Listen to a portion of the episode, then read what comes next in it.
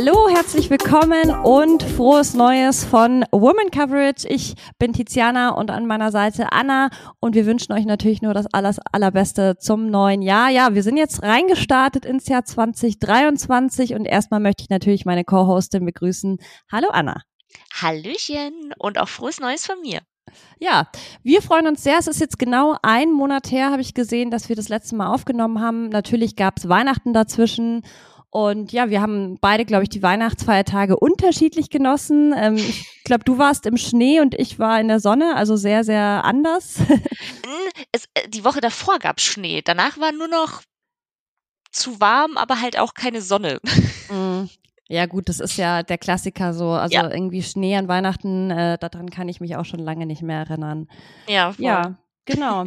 Nee, ähm, haben wir auf jeden Fall schön verbracht und ähm, jetzt Silvester war bei uns, glaube ich, bei beiden eher ruhig, weil wir ja beide Hunde haben. Genau, genau. Ja, deswegen ist das bei mir ehrlich gesagt jetzt auch schon seit Jahren relativ unspektakulär, aber ich flüchte da immer aus Berlin. Hier wird ja wirklich äh, auf, Menschen äh, geschossen, auf Tiere geschossen. Ähm, das ist, äh, ich sage immer Krieg äh, und das ist wirklich so. Also wer da sich das mal genauer anschauen will, der soll gerne mal nach Berlin kommen an Silvester. Ich kann eher abraten, aber wenn man Pyro gerne mag, dann hat man hier eine gute Zeit. Ähm, genau, wir haben heute zwei Themen mitgebracht, über die wir gerne sprechen wollen. Zum einen ähm, hat uns ein Hörer auf ein Thema aufmerksam gemacht, das ich super, super spannend finde und über das wir echt in über zwei Jahren Woman Coverage noch nie gesprochen haben. Äh, also echt äh, Chapeau dafür, dass du noch ein Thema gefunden hast, dass es noch komplett so unberührt ist. Und dann wollen wir natürlich auch über ein aktuelles Thema sprechen. Ähm, dazu aber gleich noch mehr. Ich würde sagen, Anna, starten wir rein, oder? Ich bin äh, sehr gespannt, was du uns jetzt gleich erzählen wirst. Ja, genau. Wir haben nämlich gefragt auf Twitter, folgt uns da gerne at Woman Coverage. Habt ihr irgendwelche Themen oder Fragen an uns ähm, jetzt zum neuen Jahr? Und da gab es eine Hörerfrage von Dennis. Er hat gefragt, ähm, mich würde euch ganz eure ganz persönliche Sicht auf die NFL im Zusammenhang mit CO2-Emissionen interessieren. Reisen, internationale Spiele und der Energieverbrauch. Ähm, er hat dann noch hinzugefügt, dass er das total unideologisch sieht und auch gar keinen Zeigefinger erheben will. Aber ja, er wollte da eben mal unsere Sicht der Dinge wissen. Und ich finde, das ist eine sehr, sehr spannende Frage, weil ich mich eigentlich natürlich unterschwellig schon mal damit auseinandergesetzt habe und mir gedacht habe, boah, ey, die reisen so viel, gerade in Amerika, das ist so ein großes Land. Und dann hat man ja auch noch die Divisions und die ähm, sozusagen ja, die weiten Entfernungen, die ja auch historisch hauptsächlich bedingt sind. Das heißt beispielsweise die beiden New York Teams, die Giants und die Jets spielen ja nicht in einer Division. Das heißt, ähm, da könnte man ja auch sagen, man macht irgendwie kürzere Reisen oder so, aber das geht eben einfach nicht so einfach, weil halt eben die Teams historisch bedingt andere Zugehörigkeiten haben, die aber überhaupt nichts mit der geografischen Lage zu tun haben. Und dadurch bedingt ähm, und weil das Land eben riesig ist, müssen natürlich die Teams enorm weite Strecken jede Woche auf sich nehmen. Und ähm, dann kommen natürlich noch ganz, ganz viele andere Faktoren hinzu. Und deswegen habe ich mir das Ganze jetzt mal bisschen genauer angeguckt und habe mich da mal reingewühlt. Ähm, es ist ein sehr spannendes Thema, also wenn ihr euch dafür interessiert, ich habe da eine gute Quelle gefunden, die ich euch gerne hier auch nochmal in die Show Notes packe. Ähm, da könnt ihr auch gerne nochmal ein paar mehr Details nachlesen. Ähm, ich habe einen spannenden Fakt gefunden und zwar ging es da um alle amerikanischen Top-Ligen, also die NFL, die MLB, die NBA und die NHL, also sprich Eishockey, Baseball, Basketball und American Football, dass die pro Jahr circa 35.000 Tonnen CO2 produzieren. Nicht nur die Ligen, sondern eben auch die Fans, die zu diesen Spielen dann auch reisen. Ähm, ich habe mir, wie gesagt, mal verschiedene Faktoren angeguckt, die da eben in diese CO2-Emissionen mit reinzählen. Und das ist natürlich hauptsächlich Reisen und Unterkunft, weil das Thema Energie ist natürlich, ja, ähm, glaube ich, das, was einem sofort ins Auge springt.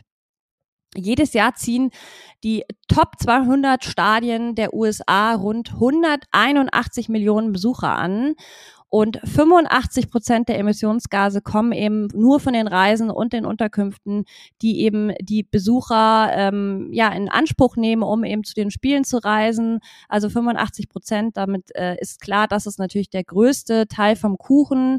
Ähm, es kommen aber ja auch noch nicht nur die Fans eben dazu, sondern ja auch noch die Teams selber, die sich auf die Reise machen. Und man weiß, in der NFL sind das relativ große Teams, weil du hast ja eben nicht nur die elf Spieler, die jeweils mal auf dem Feld sind, sondern du hast einen 53-Mann-Kader, der zu jedem Spiel anreist. Dann hast du natürlich noch Physios, du hast Trainer, Co-Trainer, ähm, äh, also Coordinator, dann hast du Cheerleader teilweise, du hast Medienleute aus deinem Team. Also das sind unglaublich große Gruppen, Reisegruppen. Wir haben das auch beide gesehen. Anna, erinnerst du dich noch in München, ähm, als wir das Stadion dann verlassen haben abends, äh, waren da ja riesige Reisebusse, die alle dann diese Teams von den Seahawks und von den Buccaneers eben zum Flughafen nach München gebracht haben. Und das war ein riesiges Arsenal. Ja, das war Bus nach Bus nach Bus und es hat irgendwie ge gefühlt gar nicht geendet. Und auch wenn wir ja davor durch die, die Presseräume schon mitbekommen haben, auch was da an Teamstärke einfach dahinter steht, so ein bisschen mehr, war das schon nochmal krass zu sehen, fand ich. Fand ich auch krass und ich glaube, viele Leute vergessen eben auch sowas wie, keine Ahnung, die kommen dann auch nach Europa mit dem eigenen Greenkeeper. Ähm, die haben, wie gesagt, Medienleute dabei, Presseleute dabei. Ähm, also von bis. Ärzte. Ärzte, alles. genau. Also die bringen ja wirklich eigentlich alles selber mit. Also vor allem, wenn sie Übersee reisen. Die vertrauen da nicht auf die europäische Gegenhilfe äh, sozusagen, sondern sind ja schon sehr eigen, würde ich sagen. Also wie gesagt, äh, dass es da selbst einen eigenen Amerikaner gab, der kam, um das Feld in München ähm, zu präparieren und die Goalposts und so. Also das ist alles super, super professionell und ähm, kommt alles aus Amerika wirklich. Ähm, hättest du denn gedacht, 85 Prozent, das ist ja schon echt viel, dass es wirklich so ein großer Anteil nur die Reisen und die Unterkünfte sind? Hätte ich, glaube nicht gedacht. Wobei natürlich, wenn man sich dann halt überlegt, ähm, dass die ja dann auch manchmal eine Nacht drüber bleiben oder so, oder wenn sie jetzt in Europa oder irgendwo sind, auch länger, das, das kommt dann, addiert sich ja schon drauf. Und dann halt eben einfach die Teamstärke und die ganzen Leute, die dahinter stehen. Ähm, ja, ist, ist, schon, ist schon krass. Ja, ich glaube, wir brauchen nicht erzählen, ähm, was der Großteil dieser Reisen dann, was da die, der CO2-Ausstoß ist. Das sind natürlich die Flugreisen. Die Teams machen, glaube ich, fast keine Spiele oder gar keine, würde ich sogar behaupten, äh, mit dem Bus tatsächlich in Amerika, also in der NFL. Also ich glaube, selbst Kurze Distanzen werden geflogen, einfach weil das sehr, sehr gängig ist. Ich weiß jetzt nicht, ob die Teams eigene Flugzeuge haben. Ähm, falls ihr das wisst, lasst uns das gerne mal bei Twitter wissen. Das würde mich nämlich sehr interessieren, ob die sozusagen eigene vom Owner irgendwelche Flugzeuge haben, die sie dann nutzen können oder ob sie wirklich auf, ähm, auf Airlines gebucht werden. Aber das ist natürlich schon enorm, ähm, wenn man sich überlegt, auch sowas wie Entfernungen von New York nach LA beispielsweise. Das sind sechs Stunden Flugreise könnt ihr euch selber dann ausrechnen, was da dann so ein riesiger Fußabdruck eben von den Teams hinterlassen wird. Es gibt ähm, auch ein Beispiel, das ich mitgebracht habe vom Super Bowl in LA. Da habe ich ein Zitat. We've got the Super Bowl experience, we've got the game, we've got some of the parties, we've got the media center, we've got the team hotels. When you add up energy footprint from that, it's about 1500 megawatt hours of power. Also ähm, eben was da alles dazugehört, die Partys, ähm, komme ich auch gleich nochmal dazu zum Thema Essen, Trinken, ähm, Müll natürlich auch, dann eben allein so ein Mediencenter, ähm, auch da haben wir in München ganz gut gesehen, was die da alles sozusagen bereitstellen, ähm, für Radiostationen, für TV-Stationen. Das ist ja auch alles Energie, die gefressen wird während so einem Spiel. Und dann eben diese Teamhotels, wo dann ja auch nochmal Energie gebraucht wird. Also das ist schon echt viel. Ähm, Getränke und Essen habe ich ja gerade schon kurz angesprochen. Da habe ich jetzt im ersten Moment gar nicht dran gedacht, ist aber natürlich total logisch, weil was wird in Stadien hauptsächlich konsumiert? Fleisch, Würstchen, ähm, Chili, äh, Burger. Also ich meine, das ist ja in Deutschland relativ ähnlich. Ähm, vegan oder vegetarisch ist da das wenigste. Und das ist natürlich auch wieder CO2-Ausstoß. Und auch ein riesiger Faktor ist natürlich das Thema Müll. Ähm, leider sind wir noch nicht da, dass ähm, dass wir da plastikfrei wären. Es gibt natürlich Stadien, die vielleicht viel mit Pappe arbeiten, mit Papier eben. Das ist ja schon mal ein erster Anfang. Aber beispielsweise die ganzen Bierbecher, die sind ja auch alle aus Plastik. Und ähm, Glasflaschen sind ja logischerweise nicht erlaubt. Das heißt, das ist alles wirklich ähm, überhaupt nicht nachhaltig. Ähm, es gibt aber zwei Teams, die schon richtig coole Ansätze haben. Und zwar sind das die Philadelphia Eagles und die Atlanta Falcons. Und die Eagles haben eben in ihrem Stadion, dem Lincoln Field, ähm, 11.000 Solarpanels installiert und 14 ähm, Windturbinen gibt's auch noch und die generieren sechsmal so viel Energie, wie pro Heimspiel eben verbraucht wird. Also die haben viel mehr Energie zur Verfügung, als sie brauchen und das ist alles grüne Energie, was ich mega finde. Ähm, Habe ich noch nie von gehört. Ähm, ich weiß auch nicht, ob sowas in Europa gibt, ein Äquivalent, aber ähm, da sind die Philadelphia Eagles echt Vorreiter und ähm, nur weniger als ein Prozent des Mülls muss schlussendlich verbrannt werden auf den Mülldeponien, denn alle Cups und alle Teller sind biologisch abbaubar. Auch das finde ich super cool und sehr, ähm, ja, modern auch gedacht und macht ja auch total Sinn. Ähm, für die Genau, also richtig cool, die Eagles. Und dann gibt's noch das Team eben die Falcons. Ähm, die haben ja seit 2017 ein neues Stadion. Ähm, das ist ja diese Mercedes-Benz Arena, ähm, auch, glaube ich, Atlanta äh, Falcons Stadium oder sowas genannt. Ähm, das gibt's eben seit 2017. Die haben auch Solarpanel installiert. Das ist ja eigentlich auch was, was man super easy machen kann. Und ähm, gerade in Staaten, wo die Sonne viel scheint, macht das ja total Sinn. Und ja, das Stadion wird jährlich Hunderttausende von Liter Wasser auffangen, das für die interne Kühlung, also sprich Klimaanlage, für die Bewässerung des Spielfelds und als Notwasserreserve für den Katastrophenfall verwendet wird. Auch das finde ich mega cool. Ich weiß nicht genau, wie die das auffangen, ob es da irgendwie ein Auffangbecken gibt, ob das mit dem Dach zusammenhängt. Da gibt es ja heutzutage so viele Möglichkeiten. Aber das sind auf jeden Fall zwei Beispiele, ja, die ich sehr, sehr modern finde. Ähm, hast du von einem von diesen beiden äh, Stadien schon mal gehört, äh, Anna? Also, dass die so grün sind? Äh, absolut nicht. Ich, also ich bin auch ganz ehrlich, mir geht's wie dir. Ich habe mich damit, also schon öfter mal die Frage gestellt oder schon öfter hinterfragt, dass so viele Reisen zum Beispiel stattfinden, ähm, habe mich aber noch nie mit der Umweltverträglichkeit der Stadien zum Beispiel beschäftigt. Deswegen finde ich das auf jeden Fall cool, was da alles zu machen ist. Und es ist irgendwie auch voll logisch jetzt, wenn, wenn du das so erzählst, ähm, dass die da Solarpanels drauf haben und Windturbinen und so.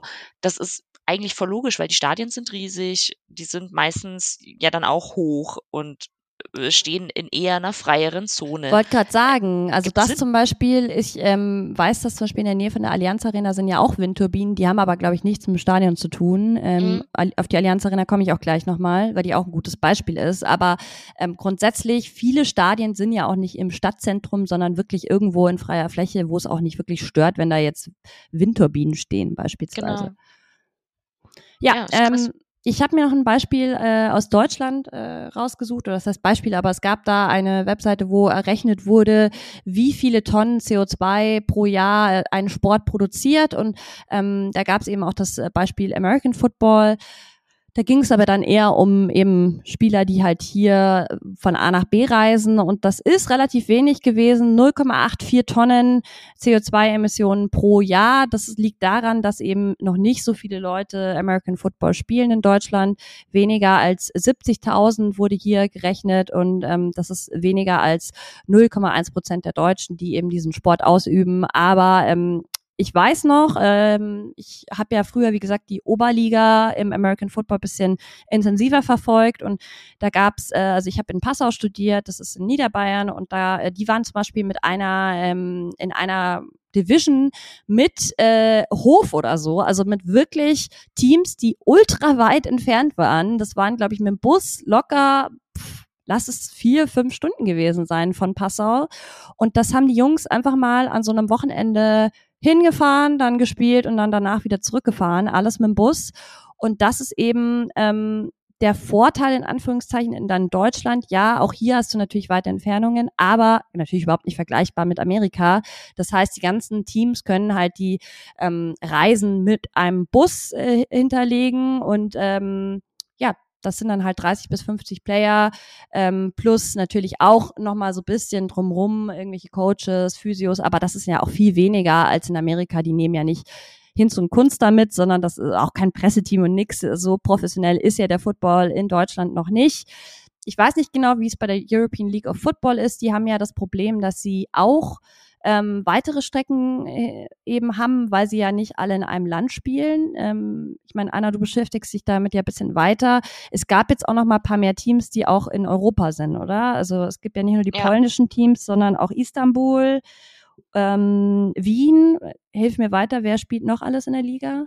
Ja, also das, das, was am meisten den, ich sage jetzt mal, Aufschrei verursacht hat, war halt vor allem Barcelona zum Beispiel. Mhm, genau. Ähm, weil da natürlich dann auch eben hingeflogen werden muss und so.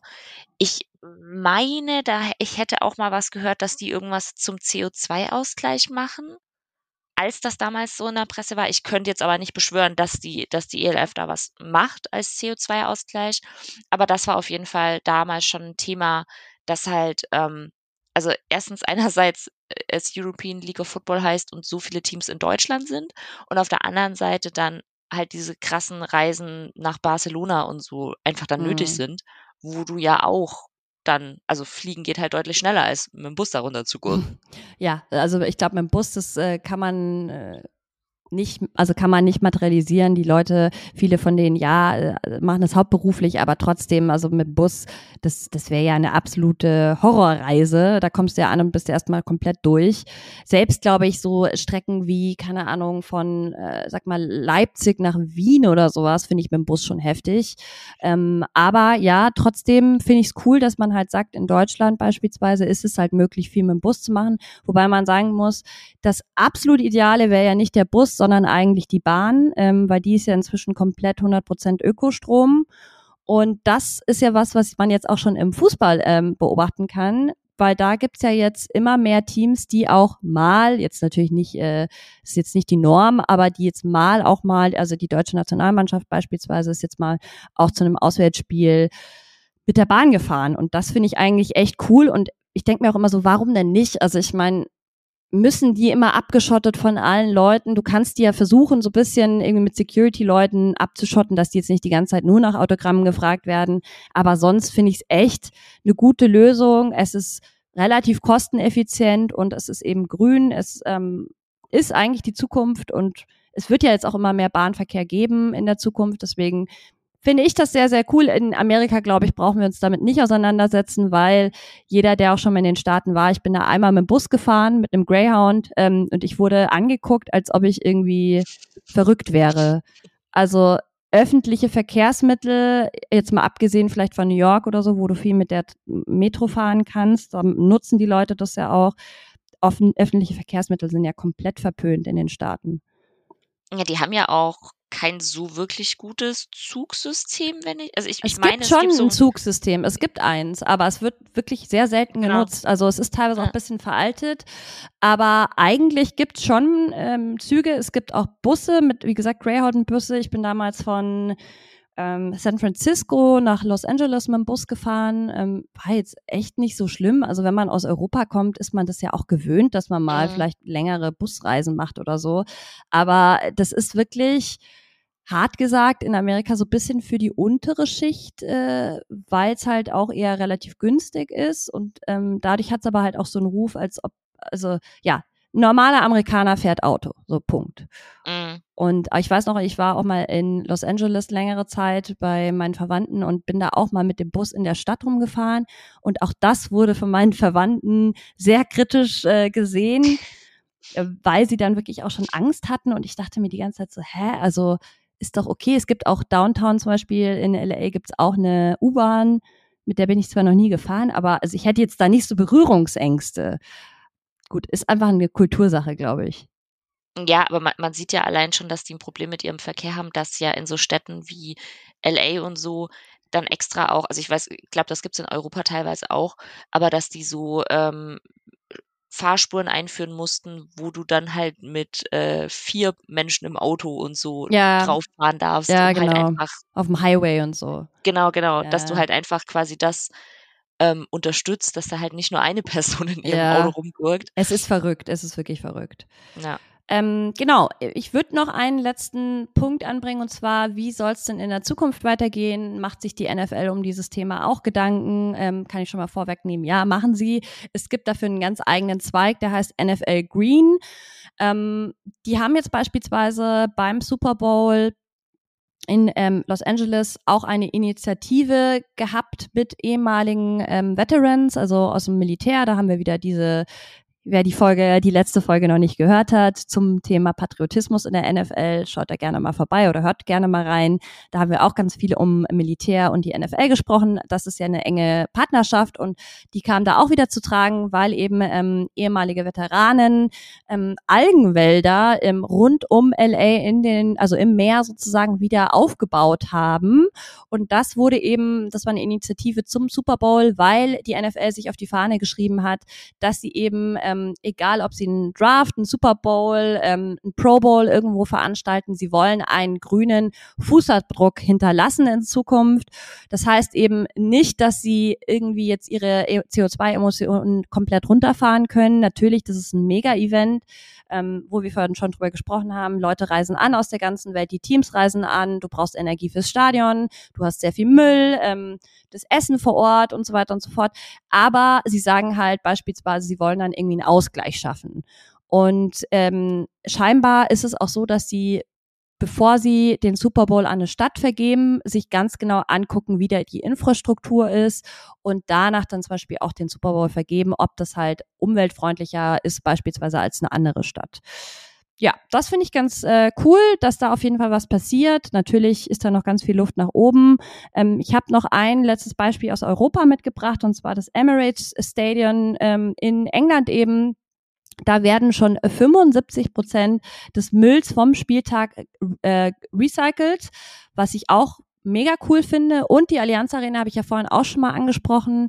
Die konnte ihre Energieeffizienz schon um 60 Prozent erhöhen und hat dadurch 362 Tonnen Kohlendioxid äh, eingespart.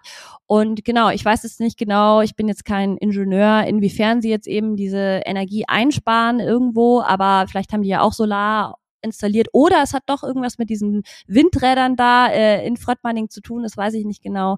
Aber es ist ja auch ein sehr modernes Stadion, von dem her richtig cool und 362 Tonnen ist jetzt nicht gerade wenig. Ja. So viel von mir zum Thema Umwelt. Falls euch das Thema interessiert, lasst uns das gerne wissen. Da kann man dann vielleicht auch noch mal in der Zukunft irgendwie ähm, bisschen ein Auge drauf haben, aber ich fand es total spannend. Geht mir, geht mir ganz genauso. Also mega spannend und halt, wie du schon sagst, war jetzt nie sowas, wo wir so ja, jemals drüber nachgedacht haben, dass wir das äh, hier auch anbringen könnten, aber super logisches Thema auf jeden Fall. Ja, und jetzt gebe ich, übergebe ich das Mikro sozusagen virtuell an Anna, weil Anna hat jetzt noch ein aktuelles Thema mitgebracht.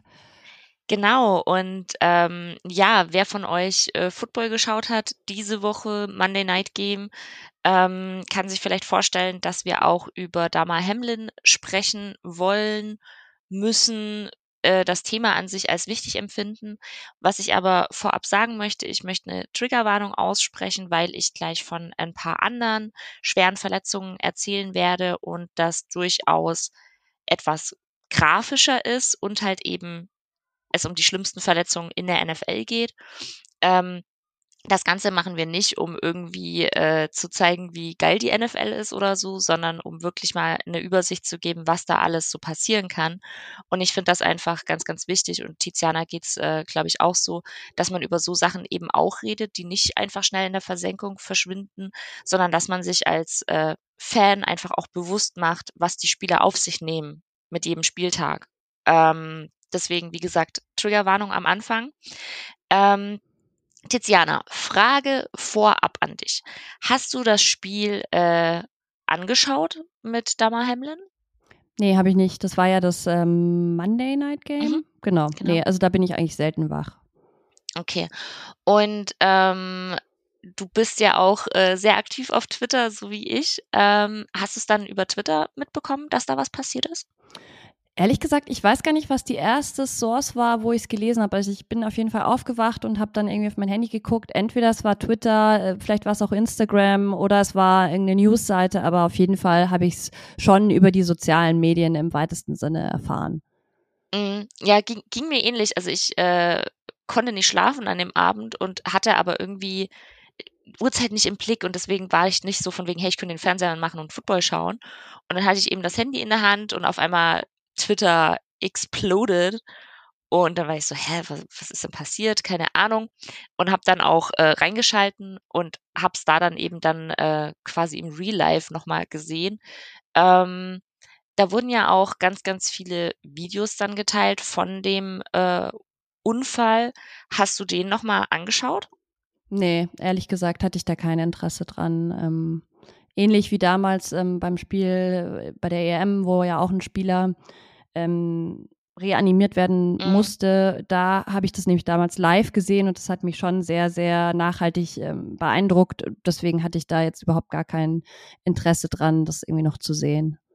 Ja, wurde ja auch ganz, ganz, äh, also einerseits wurde das Video ganz, ganz oft geteilt in sozialen Medien, aber auch die Bitte, das nicht zu teilen. Das hatte ich dann auch äh, ein paar Mal geteilt, ein paar Tweets dazu, dass man das eben nicht teilen soll, dass man lieber ähm, entweder gar nichts teilen soll und einfach abwarten soll, was mit dem Spieler passiert, oder vielleicht eher Tweets teilen soll, die zeigt, äh, wie die Mannschaften dann zusammengehalten haben. Ähm, es war ja dann auch krass, weil irgendwie stand ja dann schon noch länger im Raum, dass das Spiel äh, nach einer fünfminütigen Pause wieder weiterläuft. Ähm, wie hättest du das gefunden, Tiziana? Auch wenn du das Spiel jetzt nicht live gesehen hättest, aber. Äh, hätte ich äh, ganz kritisch gesehen. Also ja, es ist ein extrem wichtiges Spiel gewesen für den Verlauf der weiteren Saison, mhm. für die Playoffs, aber ich glaube, da hätte kein Spieler mehr ja spielen können, äh, ich hätte das den Leuten nicht zugetraut und ich hätte es auch echt ähm, ziemlich ja, bodenlos gefunden. Ja, ja, wenn die Spieler jetzt wieder raus müssten, weil das ist ja hochtraumatisch und ähm, ich weiß nicht, ob das so viel Sinn gemacht hätte. Und es wäre auch, glaube ich, nicht fair gewesen. Ja, ab, absolut, absolut, genau. Und da hatten sich ja dann auch die, die beiden Coaches eben dafür eingesetzt, ähm, die Teams haben sich auch gegenseitig dann sehr krass unterstützt, auf jeden Fall. Das, das hat man alles gesehen und auch im Nachhinein mitbekommen. Ähm, hast du auf Twitter noch andere Diskussionen mitbekommen? Äh, da gab es nämlich so eine kleine Verschwörungstheorie, die, die da rumgegangen ist äh, zu dem ganzen Unfall. Hast du da was mitbekommen? Also Verschwörungstheorie habe ich nicht mitbekommen. Was ich aber mitbekommen habe, ähm, ist, dass Spieler aus der Liga relativ schnell gesagt haben, sie finden es ziemlich krass, dass sozusagen dann noch Leute gefordert haben, dass dieses Spiel irgendwie weitergespielt hätte mhm. werden sollen. Ähm, und dass da jetzt auch irgendwie so drüber gesprochen wurde, oh, gleich das erste, der erste Gedanke sozusagen, wann können wir das Spiel nachholen oder und nicht der erste Gedanke, dem ja, Hamlin gegolten hat, sondern wirklich so dieser Profit, ja, aber Spieler sind ja dafür da, dass sie jetzt eben äh, diese Saison noch zu Ende spielen. Und da haben sich ja ganz viele Profis dazu geäußert, haben gesagt, hey, hier geht's um Menschen. Klar verdienen wir alle viel Geld und wir machen ja auch unseren Job normalerweise, aber das ist gerade total unwichtig und wir sind nicht nur ein Produkt sozusagen. Und das fand mhm. ich ganz spannend, weil da ähm, viele Spieler sich eben mal klar positioniert haben. Ja, absolut. Ähm, fand ich auch richtig gut und auch total wichtig. Und wie gesagt, ich finde das auch wichtig, dass wenn man Fan äh, dieses Sports ist, dass man sich das immer wieder ins Bewusstsein ruft, dass die Leute da, die da spielen, in der NFL definitiv unglaublich viel Geld bekommen, aber halt im schlimmsten Fall auch ihr Leben aufs Spiel setzen oder ihre Gesundheit aufs Spiel setzen, dafür, dass man äh, regelmäßig Football zu sehen bekommt.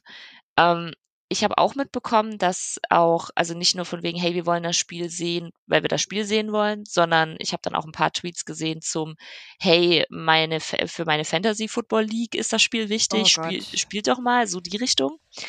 Ähm, was ist aber an, und ich nenne es jetzt einfach, doch, es ist, ist schon verschwörungstheoretisch, ähm, vor allem aus der rechten Bubble, Querdenker-Bubble kam, war, ähm, dass das ja mit der Impfung zu tun haben muss.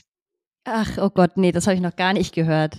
Ja, da, da wurde dann auch hart instrumentalisiert von wegen, äh, der Hit, der war ja nicht so schlimm und das muss ja einen Auslöser haben und äh, weiß der Teufel was. Also richtig, richtig widerlich.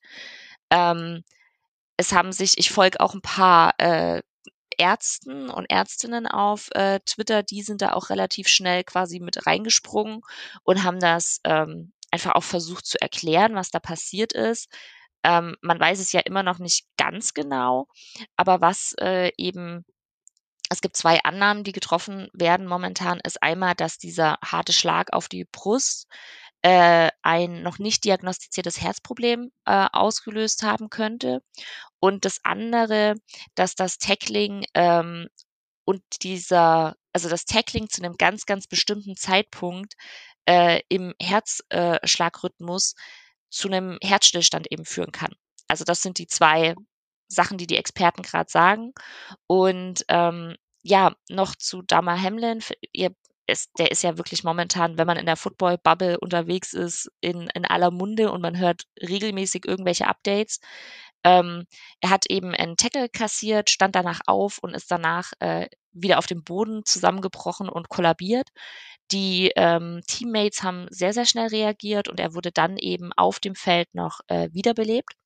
Er wurde anschließend ins Krankenhaus gebracht und dort wurde er, auch wenn es anderslautende Berichte gab, und das ist von einem Familienangehörigen von ihm verbreitet worden. Ich denke nicht, dass das böswillig verbreitet worden ist, aber eher durch die Wortwahl passiert ist. Ähm, er musste im Krankenhaus nicht nochmal wiederbelebt werden, sind jetzt die anderen Berichte. Und äh, er bleibt weiterhin in einem kritischen Zustand, zeigt aber laut Berichten eben eine sehr, sehr positive Entwicklung. Ähm, ich bin bei solchen Berichten aber auch immer sehr, sehr, äh, sehr, sehr äh, vorsichtig, weil ich weiß noch, wie es damals war, als ähm, Michael Schumacher seinen Unfall hatte, seinen Skiunfall, und da auch die ersten Berichte plötzlich sehr, sehr positiv waren. Und man weiß ja mittlerweile, wie, wie das ausgegangen ist, oder also man weiß nichts davon, aber ähm, ihn gibt's nicht mehr in der Öffentlichkeit. Deswegen bin ich bei sowas immer sehr, sehr vorsichtig. Und ähm, ich glaube, das Wichtige ist einfach, dass äh, er sich erholt, wenn es irgendwie möglich ist und ähm, dass, dass, seine, dass seine Gesundheit dass das einfach das Wichtigste ist.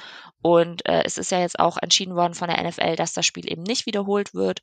Und ähm, finde ich auch die richtige Entscheidung, bin ich ganz, ganz ehrlich. Ähm, genau. Hast du noch irgendwelche Gedanken zu Dama Hamlin, die du sagen möchtest zu dem Unfall an sich? Ähm, ich finde, das hast du aber ja auch schon erwähnt, ich finde, die Teams haben sehr gut reagiert. Ich fand die Kommunikation drumherum sehr angemessen. Ähm, da habe ich mhm. auch von René auf Twitter einen guten Tweet gesehen, wo er meinte, er findet schön oder gut, dass die NFL Deutschland beispielsweise seit dem Unfall nichts mehr gepostet hat, dass man da einfach sich so ein bisschen zurückgezogen hat in der Kommunikation.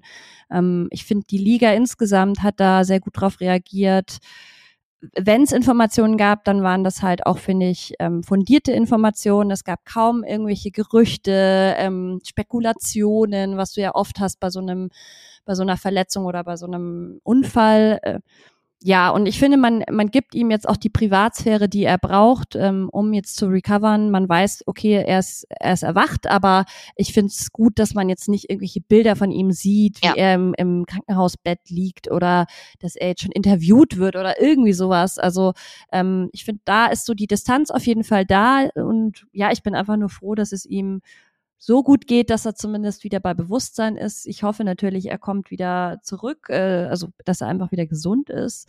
Aber das muss man jetzt abwarten. Wie du gesagt hast, da muss man vorsichtig sein. Man kann ja vorsichtig optimistisch sein, aber genau.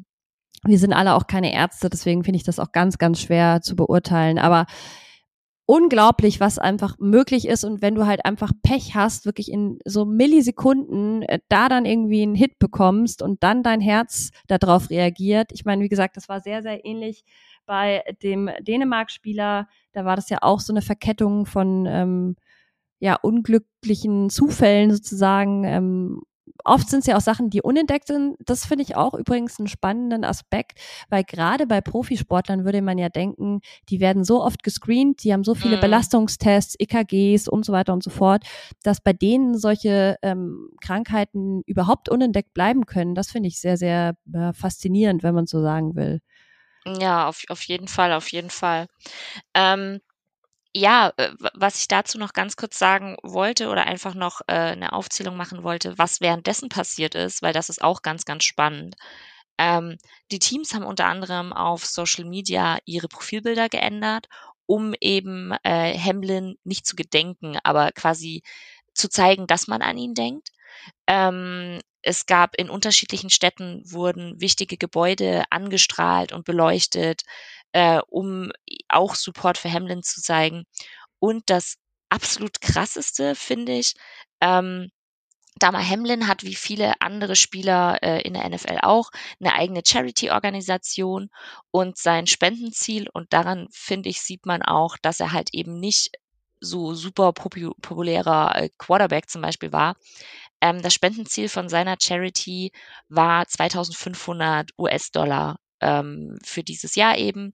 Und äh, die Charity ist angedacht, dass äh, man mit dem Geld dann für Kinder Weihnachtsgeschenke kauft, ähm, die das eben anders nicht, äh, für die das anders eben nicht möglich ist und man die dann zu Weihnachten beschenkt. Und die Charity äh, war dann eben noch weiterhin offen und man konnte weiterhin spenden. Und innerhalb von, ich glaube, zwei Stunden hatte die Charity dann, und die waren eben bei unter 2500 Euro vor dem Unfall. Innerhalb von ein bis zwei Stunden hatte man eine Million US-Dollar erreicht. Mittlerweile ist man bei über vier Millionen US-Dollar. Also das ist auch nochmal, ja, zeigt auch, ich finde, einen spannendes, spannenden Aspekt von uns Menschen, dass da auf einmal vier Millionen ähm, Dollar nochmal zusammenkommen für diese Charity eben. Also fand ich spannend, dass das so passiert ist. Ja, ich glaube, da fühlen sich viele Leute einfach sehr ohnmächtig und da ist halt dann sowas ähm, Ja. super Tool, um zu zeigen, hey, ich bin da und wir denken an dich und das ist vielleicht ein kleiner Beitrag, den ich eben leisten kann. Ja, total. Ähm, so, jetzt haben wir genug über Dama Hamlin gesprochen. Äh, wie von angekündigt, ich habe noch ein paar andere Verletzungen rausgesucht. Ähm, Tiziana, wenn du nachdenkst, fallen dir irgendwelche anderen schlimmen äh, Verletzungen in der NFL ein, die du vielleicht selber mitbekommen hast? Also ganz präsent ist natürlich dieser, äh, diese Tour-Geschichte von dieser Mhm. Saison, wo er ja zweimal hintereinander eine Concussion hat und einmal ja ganz schlimm, ähm, wo er dann eben auch äh, am Boden erstmal liegen geblieben ist. Ähm, dann gibt's natürlich ganz viele Verletzungen, die eher so sportlicher Natur sind, also wo man jetzt nicht um das Leben von jemandem bangen musste, Mhm. aber dennoch ähm, gerade auf der Quarterback-Position fallen mir da diverse ein, aber auch so mh, Antonio Brown fällt mir noch ein. Der hatte ja auch mal mit dem Kopf ähm, eine ernsthafte Verletzung. Aber ja, ich glaube, dadurch, dass es mit Tour diese Saison war, ist mir so das erste, war das, Mhm. was mir eingefallen ist. Ja, als wir gesagt hatten, dass wir das als Thema nehmen, mir ist sofort äh, Alex Smith eingefallen. Mhm, ja, klar, Das ist so für, stimmt. für mich das, äh, das Präsenteste.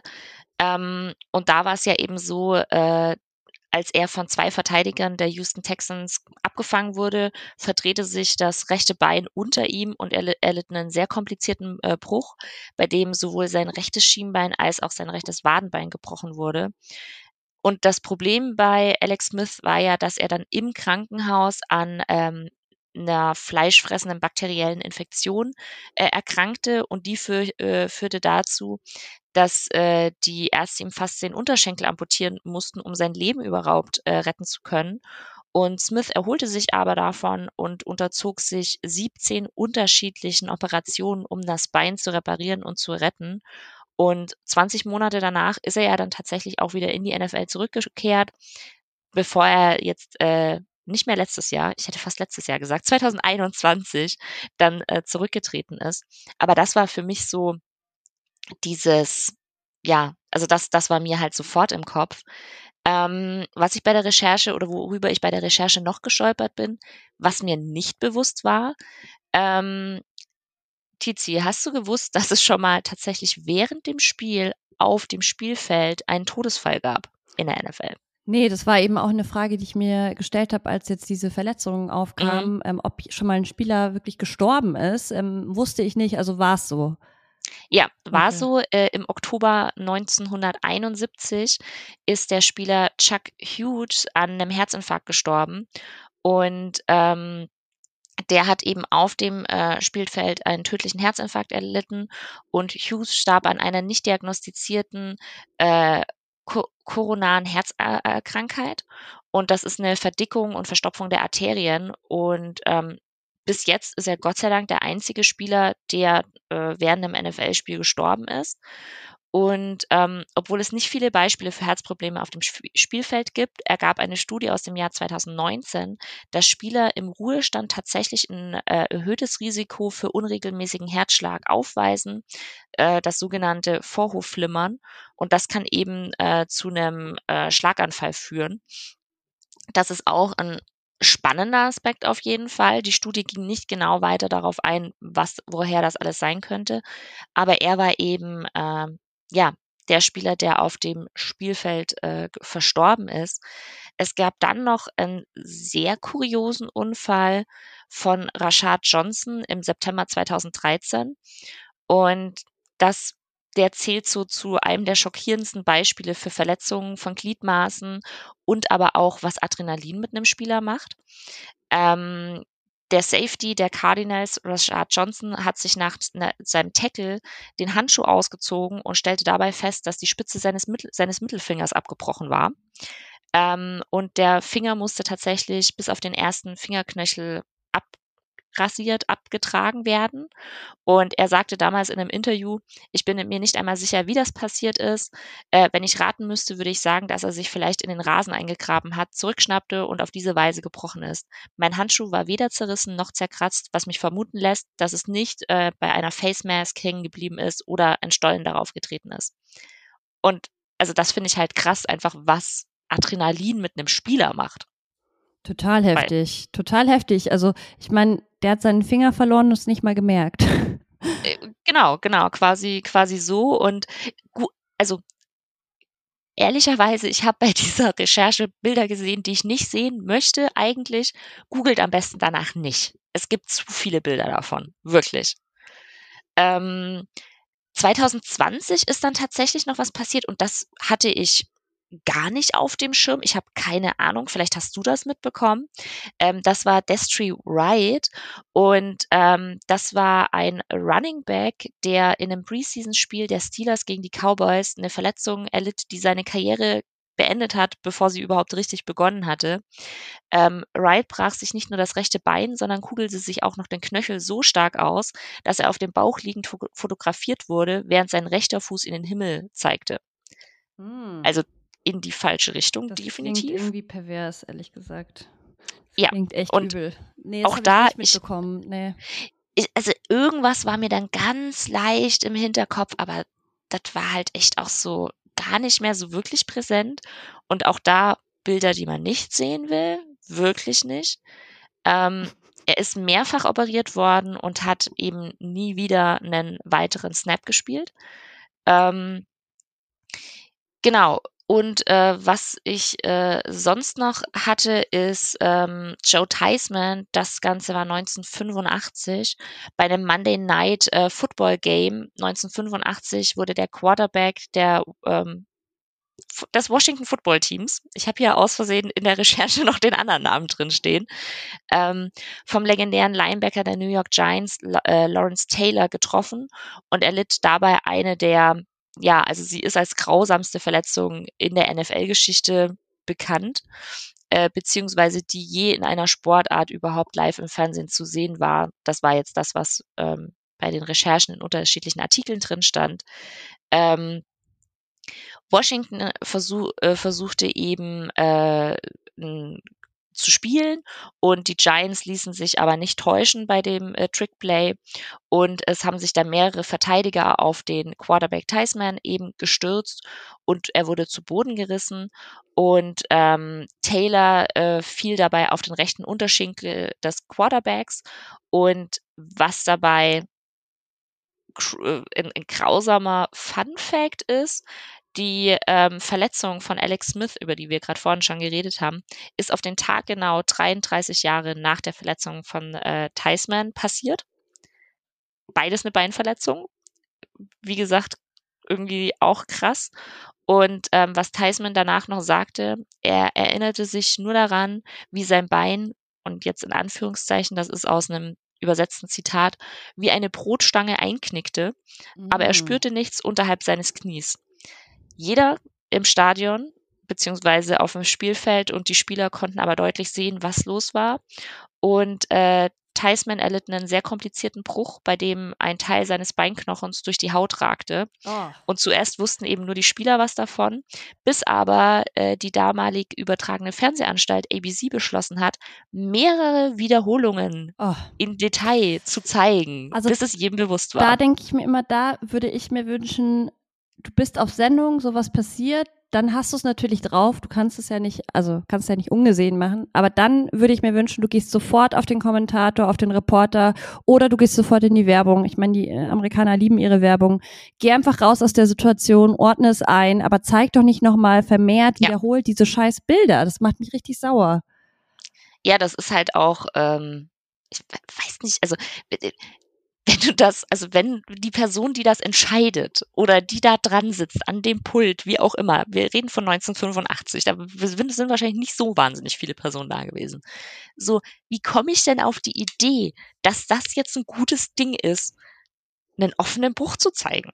Also, ja, das frage ich mich auch und ähm, ich finde es krass, wenn man sich überlegt, dass es einfach ganz ähnlich war, auch ähm, beim ZDF. Ich glaube, die waren ja die, die die EM, dieses EM-Spiel da mit Christian Eriksen übertragen haben und die haben ja auch ewig dann, sind die draufgeblieben, haben dann auch immer so diesen Kreis gezeigt von den Spielern, ja. den die gebildet haben. Das hat mich damals auch so sauer gemacht, weil ich mir dachte, was genau soll ich jetzt, also ja, Solidarität, aber die haben das ja nur gemacht, damit kein Bild gemacht wird von dem wird. Spieler, also von Eriksen. Und dass du dann draufhältst und da dann irgendwie dir bestimmt noch 15 Minuten oder sowas live sind die draufgeblieben. Und ich dachte mir, was denkt ihr, dass da jetzt noch weitergespielt wird? Also es wird doch jetzt ja. gerade sicher keine aktuellen Informationen geben, weil es wird um das Leben dieses Menschen gekämpft. Und dass du da dann nicht ins Studio abgibst, das, das ist mir wirklich nicht in den Kopf gegangen. Total, total. Und ähm, eine letzte, die ich noch anbringen wollte, weil äh, es war ja auch bei Hamlin so, dass ja eben er getackelt wurde und da dann auch so dieses Gespräch aufkam, so ja, ist da jetzt, äh, ist das dann die Schuld von dem anderen Spieler, der getackelt hat und ähm, so.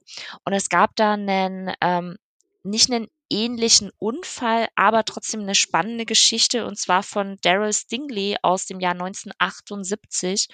Und die Verletzung von ähm, Stingley, der Wide Receiver bei den New England Patriots war, war tatsächlich auch der Auslöser für viele Regeländerungen, die wir bis heute kennen. Äh, am 12. August 78 wurde Stingley durch einen Zusammenstoß mit äh, Jack Tortem von den Oakland, damals noch Oakland Raiders, äh, gelähmt. Die Verletzung lehnte ihn von der Brust abwärts. Ähm, Tortems Spitzname war und ist The Assassin und er war als einer der härtesten ähm, ja, Schläger in der Geschichte der NFL bekannt, also der härtesten Tackler einfach bekannt. Und ähm, das Ganze ist in einem Preseason-Spiel äh, passiert und äh, Stingley wollte einen Wurf abfangen und hat dabei eben einen sehr, sehr harten Schlag abbekommen. Und äh, der Schlag traf Stingley zwar nur, in Anführungszeichen nur, an der Schulter und nicht am Kopf oder am Hals, aber er war dennoch so verheerend, beziehungsweise dieser Einschlag war so verheerend, ähm, dass eben es zu dieser Lähm Lähmung kam. Und wenige Tage nach der Verletzung sollte Stingley eigentlich einer der bestbezahltesten Spieler der Liga werden. Äh, da stand ein Vertrag äh, bzw. eine Vertragsverlängerung aus. Aber sein Leben hat sich eben auf drastische und tragische Weise äh, verändert. Er erlitt eine Quetschung des Rückenmarks und brach sich zwei Wirbel.